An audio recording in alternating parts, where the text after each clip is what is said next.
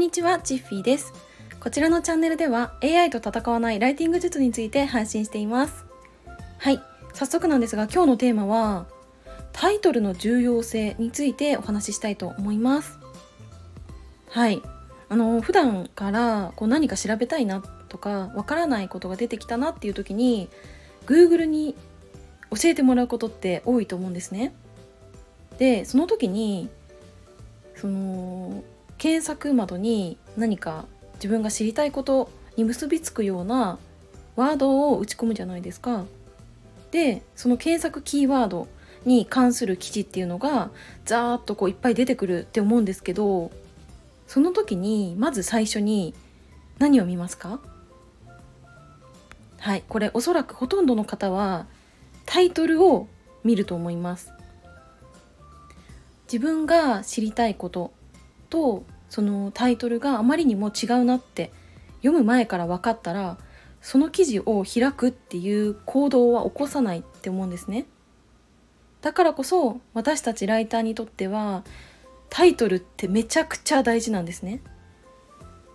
例えば記事の内容がうーん3,000文字とか4,000文字とかそういった文字数がたくさんあって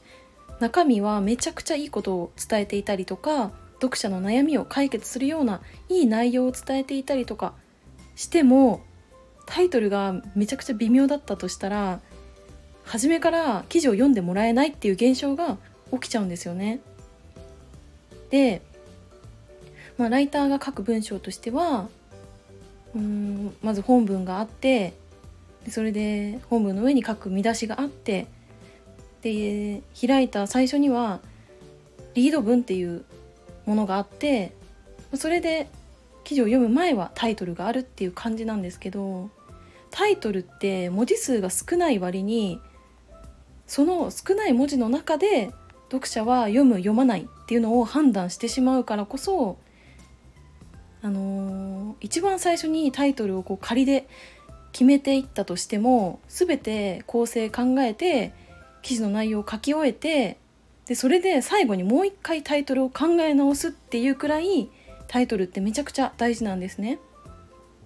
でこれって、まあ、ライターが書くウェブ上の文章だけではなくて普段 SNS で発信されている方も私は同じだと思ってます。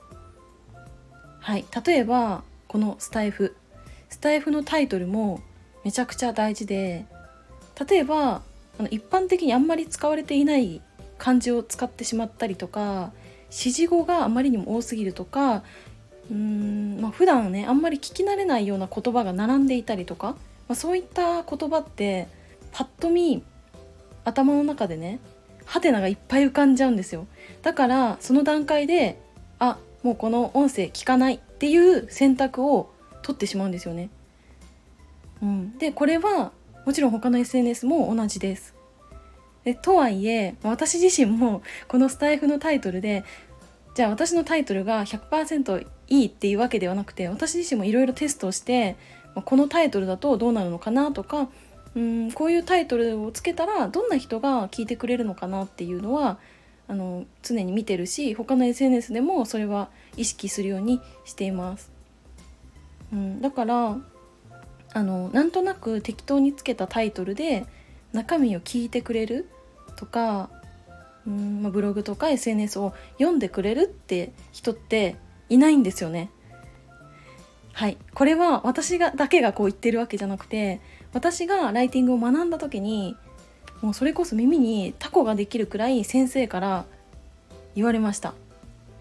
なんて言われたかっていうと世の中にはたくさん情報があるしパソコンとかスマホがあれば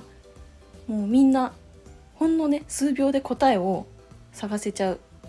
だからよくわかんない情報をこう一旦頭の中で考えて整理して読む読まないを判断するほど読者は暇じゃないんだよっていう風に教えてもらいました。はい。で私自身ライティングをやってもうすぐ3年になろうとしてるんですけどやっぱり文章を書く時って常に意識してきたし私自身が記事を書くとか構成を考えるっていう以外にも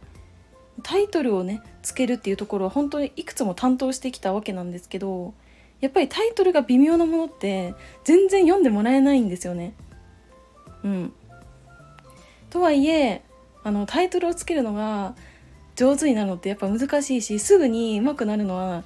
ないんですけどただねめちゃくちゃいい勉強法っていうのがあるんでそれをねちょっとお伝えしようかなと思います。はい。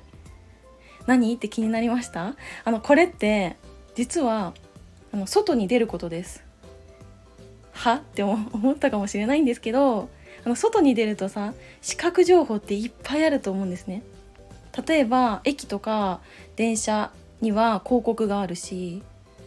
あと、まあ、美容院とか、まあ、本屋さんに行けば女性のファッション雑誌っていうものがありますよね。でこれってさもうプロの方が文章を考えてるのでもうかなり勉強になるんですよ。